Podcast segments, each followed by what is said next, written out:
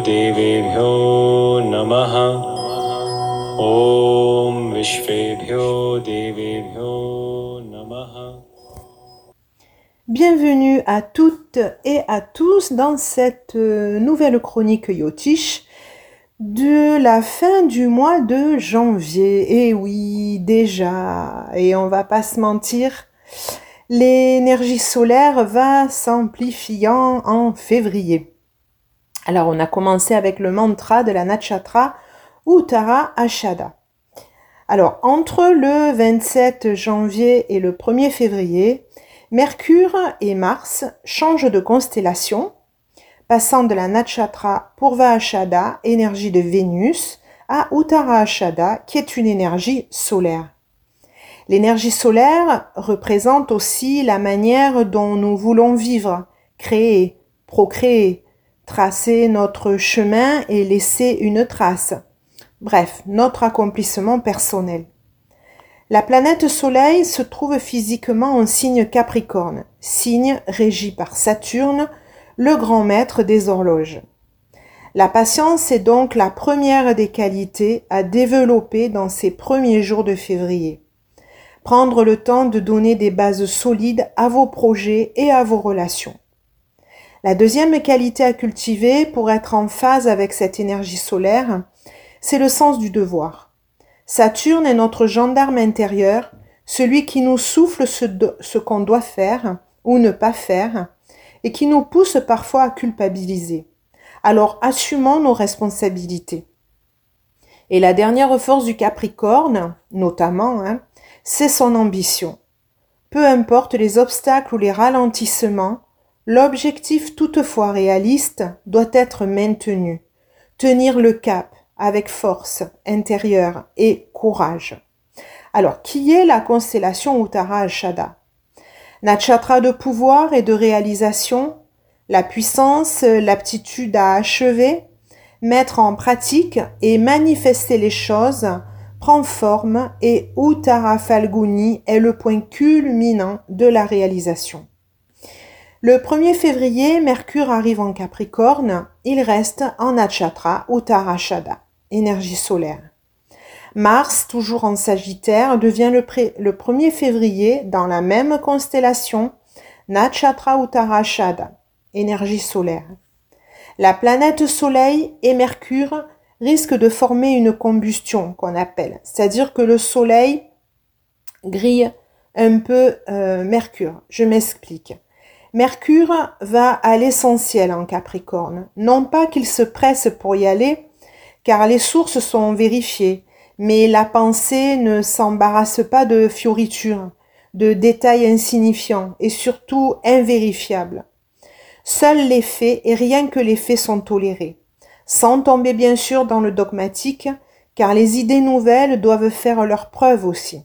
Il faut accepter de penser hors cadre, de faire le pari de l'incongruité pour faire avancer les choses, oui, mais Mercure en Capricorne, signe de Saturne, ne pense pas hors cadre. Il est forcément, il est forcément limité, donc c'est paradoxal.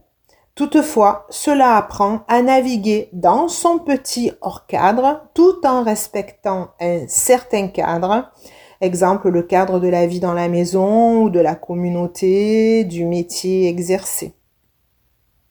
On doit faire un peu de place aussi à l'intuition, même si en Capricorne c'est la position du jugement, et il est sévère, surtout quand il émane du jugement de sa famille ou du même corps de métier.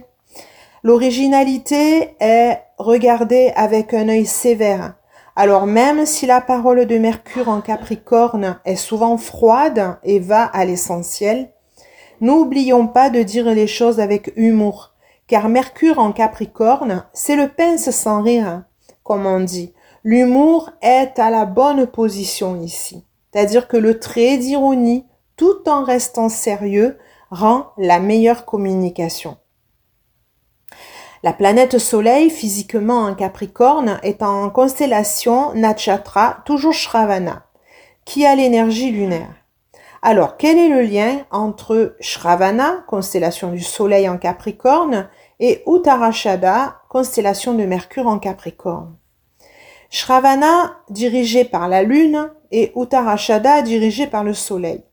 Shravana crée les liens, elle écoute dans le silence absolu, soit entendre la vraie vérité de son intérieur, et Uttara Ashada, par sa détermination, va conquérir l'invincible.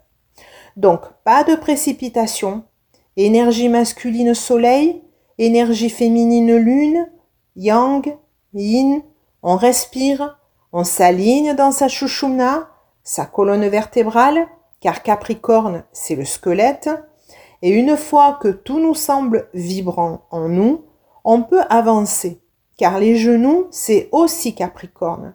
Et les os, c'est fragile. Donc si ce n'est pas correct, l'énergie de Saturne, eh bien, elle casse. Et frapper la Terre, ça fait mal. J'aborde le sujet du pourquoi je ne parle pas de Pluton, Uranus et Neptune je partage en fait mon espace de réflexion. Donc ma période canadienne en ce moment me permet d'analyser euh, un peu plus en profondeur et d'analyser euh, euh, certaines interviews de différents astrologues indiens, de maîtres indiens, hein, puisqu'on les appelle docteurs en, astrologie et en vastu. Alors, je sais qu'en astrologie tropicale, on ne parle que de Pluton en ce moment, euh, étant arrivé euh, en verso pour le tropical. Si on se réfère au niveau euh, du sidéral, il serait toujours en Capricorne. En astrologie sidérale, on n'analyse pas Pluton, Uranus et Neptune. L'astrologie sidérale ancienne ne pouvait pas en avoir connaissance. Chaque système respecte une philosophie sous-jacente sur laquelle il opère. Et l'abandon de Pluton, d'Uranus et de Neptune par les astrologues védiques n'indique pas l'absence de leur symbologie ou de leur pouvoir cosmique euh, influent, mais les systèmes astrologiques fonctionnent d'une manière à remplacer les êtres cosmiques par d'autres moyens pour maintenir une compréhension universelle. Tout comme les langues, comme l'a soutenu l'anthropologue américain Boas, certaines cultures dans le monde ne possèdent pas le système de comptage comme dans le système culturel et linguistique occidental, mais trouvent une autre façon de compter, mais cela ne signifie pas l'absence de la notion de comptage. Ainsi, la notion de destruction, d'illusion et de révolution ne manque pas dans l'astrologie védique. Les moyens et les manières par lesquels ces concepts se manifestent sont simplement différents. Et c'est par l'observation et la réflexion que de subtiles similitudes peuvent être relevées entre les planètes extérieures, Uranus, Neptune et Pluton, avec Raoult et Ketu les nœuds lunaires, dont on a beaucoup parlé en fin d'année. Avec un examen attentif du mythe de Raoult et Ketu, la ressemblance de la symbologie sous-jacente avec les trois planètes s'avère étrange. Pluton, Uranus et Neptune semblent travailler à remplacer ces trois derniers dans l'interprétation védique, bien sûr accompagnés d'autres objectifs pour canaliser l'énergie des planètes extérieures. Rao et Ketu étaient astronomiquement liés aux éclipses et aux comètes, tandis que Rahu règne sur les éclipses, Ketu règne sur les comètes, tels que transmis hein, par le docteur Dedvut Pananaik euh, dans son livre Mithya, décoder la mythologie hindoue. Non seulement Rahu et Ketu font partie du monde des Asuras, en tant que puissantes forces malveillantes menaçant l'univers, mais leur incarnation d'une éclipse et d'une comète ont renforcé l'image établie de longue date de ces deux-là dans le mythe et l'astrologie, la peur des civilisations anciennes. Dans la Chine ancienne, lorsqu'une éclipse se produisait, cela signifiait que le soleil avait été dévoré par un dragon, et étonnamment, les Asuras eux-mêmes sont représentés à l'image des reptiliens, de Nagas et de dragons. L'éclipse du soleil signifiait une obscurité totale sur la Terre. Une telle image coïncide avec l'énergie carrée du lion, le soleil, avec le scorpion, Pluton, tandis que le lion, l'incarnation du soleil, dénote la fertilité, l'illumination et la vie elle-même. Le scorpion, l'incarnation de Pluton, le souverain des enfers, représente l'ombre, les ténèbres et l'énergie d'antithèse du lion, le soleil, la mort elle-même. Ce n'est pas seulement que nous parvenons à comprendre les points communs mythiques de Pluton et Raoult en tant que figure du monde souterrain, mais aussi leur association astrologique avec les ténèbres. La signification astrologique des ténèbres dans une perspective psychologique elle la succombe de la conscience humaine aux complexités de l'inconscient, l'incapacité de s'élever au-dessus de ces complexités et la perte complète de l'esprit dans le spectre de la vie dans sa violence, sa terreur et sa violence aspect complexe. Sans le soleil pour éclairer l'esprit, l'individu et le collectif sont à jamais perdus dans la dépravation, la violence et le chaos. Elle engendre la souffrance et la mort sans qu'elle se manifeste physiquement dans la vie des individus.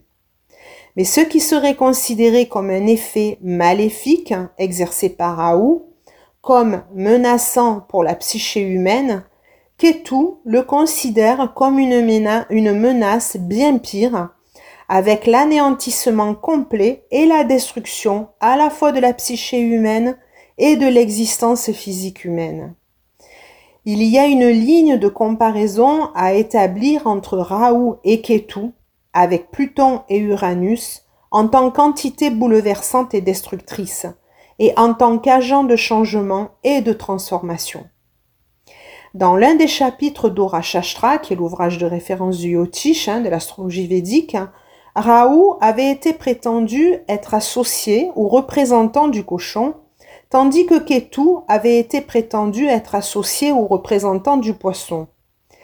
Les deux animaux symboliques portent de nombreux thèmes, mais les plus importants, qui s'entremêlent de manière contradictoire, pour montrer un lien entre la connotation du cochon et la connotation du poisson, sont le matérialisme contre le spiritualisme, la dualité de la terre contre l'eau, le physique contre le spirituel. Le symbole du cochon est très puissant pour insinuer ou représenter le pouvoir matériel insatiable que Raoult cherche à posséder. George Orwell, considéré comme un puissant natif de Raounian, c'est-à-dire euh, une bonne connaissance de Raoult, a dépeint méticuleusement et parfaitement les porcs comme des personnages intellectuels, avides de pouvoir matérialiste, avides et manipulateurs, qui utilisent astucieusement leur intellect pour inciter les gens à croire à leurs mensonges afin de maintenir leur pouvoir matériel. Le mythe de Ketu serait similaire à celui-ci lorsqu'ils étaient autrefois unis en un corps complet sous la forme d'Asura ou d'un démon, et leur avidité ou leur faim matérielle de boire le nectar de l'immortalité qui les conduirait à leur destin fatal de vivre dans un cycle interne de punition, séparés les uns des autres. Si Ketu avait été lié au concept de la libération et de moksha, ou à l'anéantissement de la réalité physique et de ses limites pour atteindre la libération spirituelle, la force opposée de Ketu, Rahu, présenterait en conséquence la nature antagoniste de cette dernière. la poussée perpétuelle vers soutenir et maintenir en suspens la réalité physique et la puissance matérielle. L'énergie Raoult soumet les individus dans le domaine des sensations et de la physicalité. Et le plus souvent, ces individus développent des comportements addictifs. N'écartons pas le fait que Raoult est l'incarnation de l'ombre et des ténèbres avec l'intensité des sensations comme caractéristique importante. Il excite l'habitation dans les souffrances de la réalité matérielle, car il est incapable de voir au-delà de son aspect physique ou matériel, existence.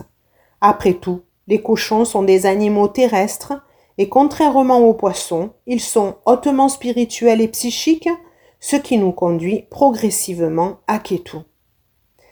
L'habitat du poisson est la mer, l'océan et les ressources en eau. La mer est le symbole de la spiritualité et de l'inconscient. Il représente l'invisible et la façade cachée de la vie, le flux d'ondes psychiques, déferlant au plus profond de l'océan. Le poisson ne peut évidemment pas vivre en dehors de la mer, et cela incarne directement l'essence de l'énergie Ketu.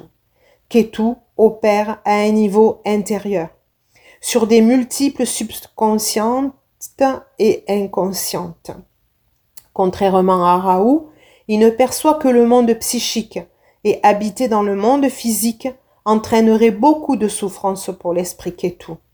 L'esprit Ketu doit maintenir par tous les moyens sa connexion avec le monde des esprits, le caché et l'invisible.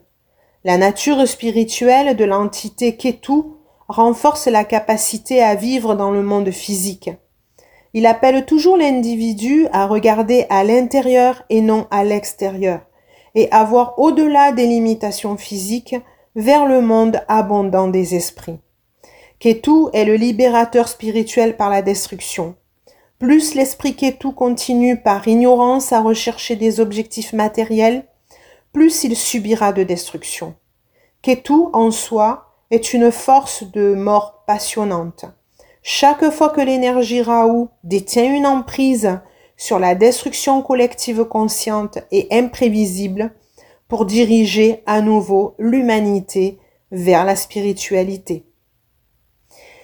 Cet espace de réflexion permet d'explorer ces deux concepts de Raoult et Ketu pour démontrer un fragment de leur pouvoir et de leur lien avec Pluton, Uranus et Pluton et, Neptune. Et un petit rappel, si on observe Raoult et Ketu actuellement, Raoult est en poisson dans le signe de Jupiter, sachant que la planète Jupiter actuellement est en bélier, signe de Mars, feu, en constellation Ashwini, dont l'énergie est Ketu, en direct sur Raoult.